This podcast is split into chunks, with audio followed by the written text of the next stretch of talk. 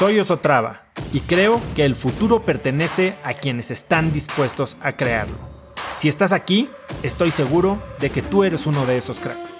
Una persona que toma acciones de impacto todos los días, que aprende y prueba cosas nuevas, que ataca sus miedos y sobre todo que vive la vida en sus propios términos.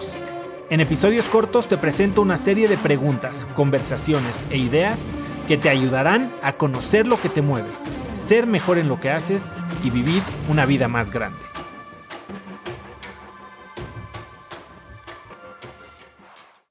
Y me da miedo que en este círculo virtuoso que entré, que me gusta bastante la verdad, deje de ser compatibles con las personas más cercanas a mí. Y pues sí, que yo esté creciendo y esas personas no, y por lo mismo tengamos que separarnos. O sea, que yo no lo quiera, puede que yo cambie para ellos o viceversa, y me da miedo eso.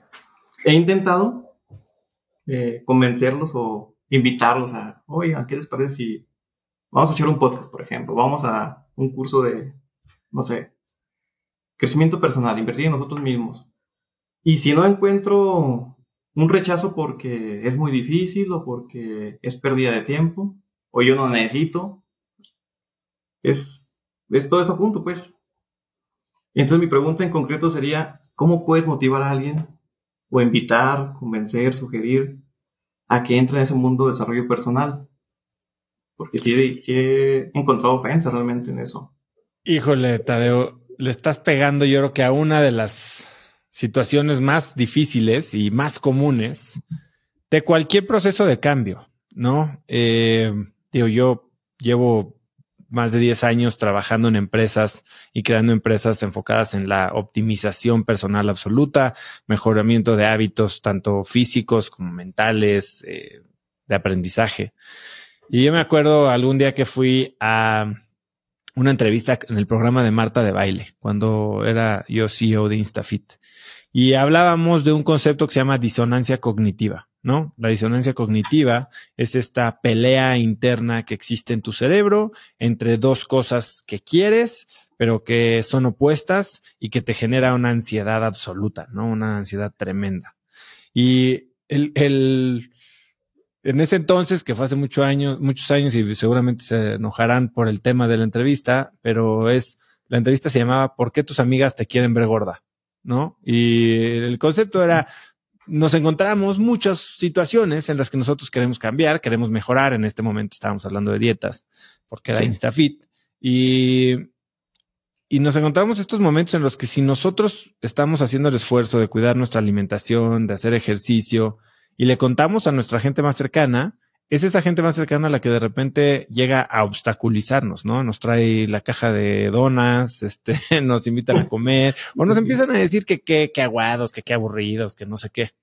Y la realidad de esto sucede porque en la mente de estas personas existe disonancia cognitiva. Ellos entienden que tal vez quieren ellos tener una vida más saludable, un físico diferente, o lo que tú quieras decir, pero al mismo tiempo quieren tener malos hábitos, ¿no? Y quieren este, comer mal y quieren no hacer ejercicio y echarlo flojera. Y este choque de ideas los tiene sumamente estresados. Entonces, tú eres, al ser alguien que está cumpliendo, siendo lo que ellos quieren ser, tú eres alguien que les genera esta ansiedad, ¿no? Y lo que buscan hacer a través de sus acciones es eliminar esta fuente de, de ansiedad. Si todos estamos mal, pues, entonces yo no me siento tan mal, ¿no? Pero pues, como dicen por ahí, eh, mal de muchos, consuelo de conejos. Ahora, el tema del desarrollo personal es un poquito diferente y, e incluso más complicado porque no es precisamente un cambio físico evidente, ¿no? Esto es algo que medio empieza a pasar sin que nos demos cuenta. Y lo decía eh, Arnoldo de la Rocha en su, en su episodio hace poco, ¿no? Como él empieza a crecer, empieza a estudiar y cómo regresa a su pueblo de Zarupa y la gente lo ve feo porque ahora que se siente, ¿no? Que está leyendo, que se siente, porque trae traje. Y la realidad es que el camino del desarrollo personal es un camino sumamente solitario. Es un camino muy solitario porque es difícil convencer a la gente. Y yo lo que te diría es ni siquiera lo intentes. Uno, porque no es tu trabajo. Convencer a la gente no es tu trabajo. Y si la quieres convencer para tú sentirte mejor, entonces nada más te vas a estar echando al lomo una misión prácticamente imposible. Y segundo, porque también es muy molesto para alguien que no quiere implementar un nuevo hábito, tener a una persona que lo quiere evangelizar. Y creo que todos hemos vivido en algún momento, ya sea porque eres vegano o porque invertiste en criptomonedas o porque haces CrossFit, te vuelves el evangelizador de lo, de esa cosa que estás haciendo y ahora eres el tipo de flojera que no habla de nada más y ya todo el mundo le huye, ¿no? Eres el, el testigo de Jehová de cualquier cosa de la que estés involucrado en ese momento. Y la realidad es que, y yo lo digo así, yo, yo lo pienso así, a la gente no se le convence, a la gente no se le motiva, a la gente no se le invita, a la gente se le inspira. Y lo hablaba hace poco con alguien más eh, que probablemente salga en estos episodios y cómo inspiras a través de tus acciones, ¿no? Eh, tú tienes que hacer lo que te compete a ti, controlar lo que controlas tú y hacer lo que sea mejor para ti.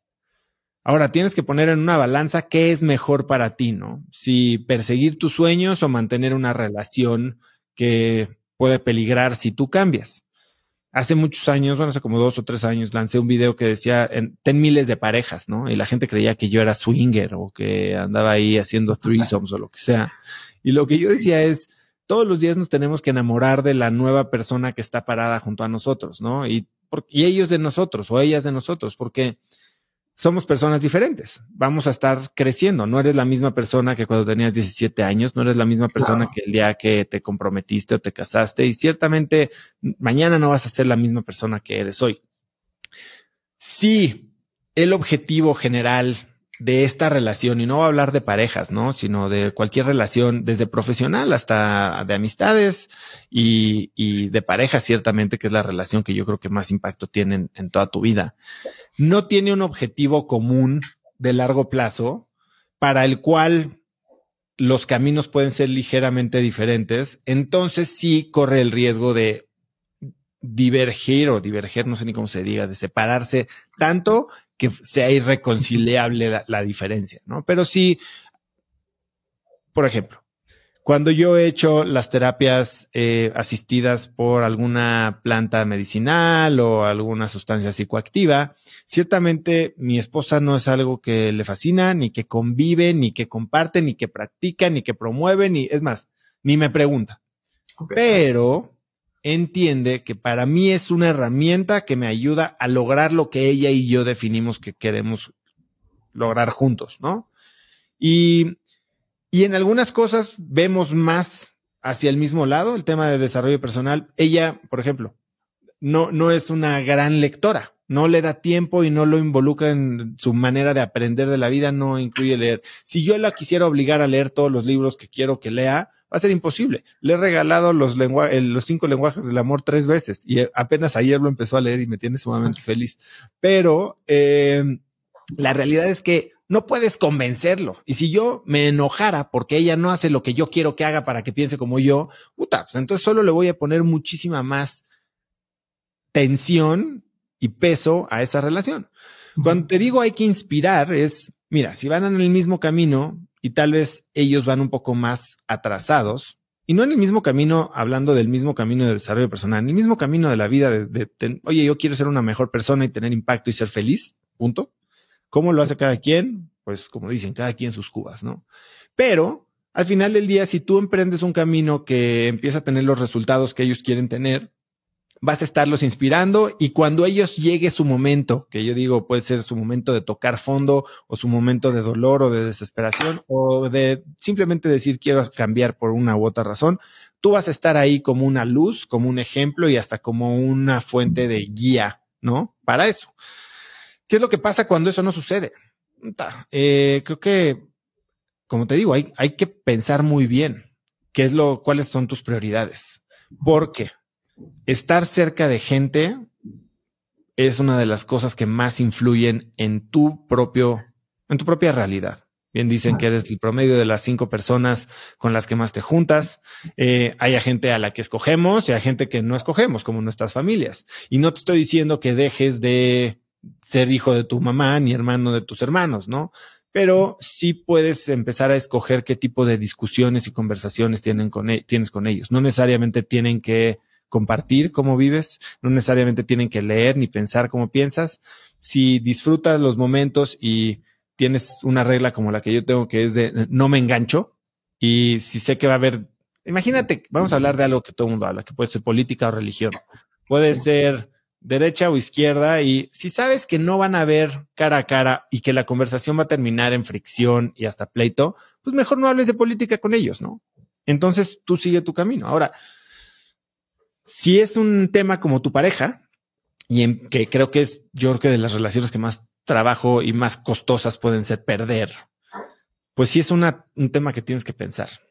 Eh, hay veces que, que dicen en las empresas, ¿cómo le haces para que entrenes a tus empleados y no se vayan? ¿No? Qué mal que entrenas a tus empleados y se van. Peor que no los entrenes y que se queden. Y es lo mismo, ¿no? Si tú te entrenas y eso implica que te tienes que ir para cuidar de ti mismo primero, tal vez al final del día, incluso para tu pareja o para tus hijos, va a ser mejor tener un papá que no está ahí todo el tiempo, pero es un papá pleno, feliz, logrado, que un papá que está ahí ah, de mala gana, frustrado, triste y, que se quedó corto de lo que creía que, que podía lograr en la vida.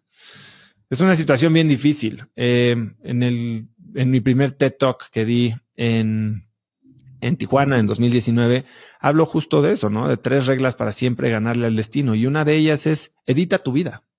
Edita tu vida de lo que consumes, edita tu vida de lo que comes, evita tu vida de relaciones. Y constantemente tenemos que estar haciendo esto, quitándole la grasa a, o el exceso a la situación para como decía Miguel Ángel, revelar la estatua que ya existe dentro de cada pieza de mármol. Y es lo que te podría decir yo. Sí. Conecta conmigo en Instagram como arroba osotrava y dime qué te pareció este episodio. Mi meta es inspirar a una nueva generación de hispanos a vivir vidas más grandes. Y si me quieres ayudar a lograrla, lo mejor que puedes hacer es seguirme en Spotify y dejar una reseña en Apple Podcasts para así subir en ese ranking. En tu reseña cuéntame de qué temas, categorías o personas te gustaría aprender y me aseguraré de leerlas para darte el contenido que quieres. Y no olvides unirte a mi comunidad de cracks en cracksnetwork.com es gratis y conectarás con más gente en el mismo camino de crecimiento que tú. Eso es todo por hoy. Yo soy Oso Traba y espero que tengas un día de cracks.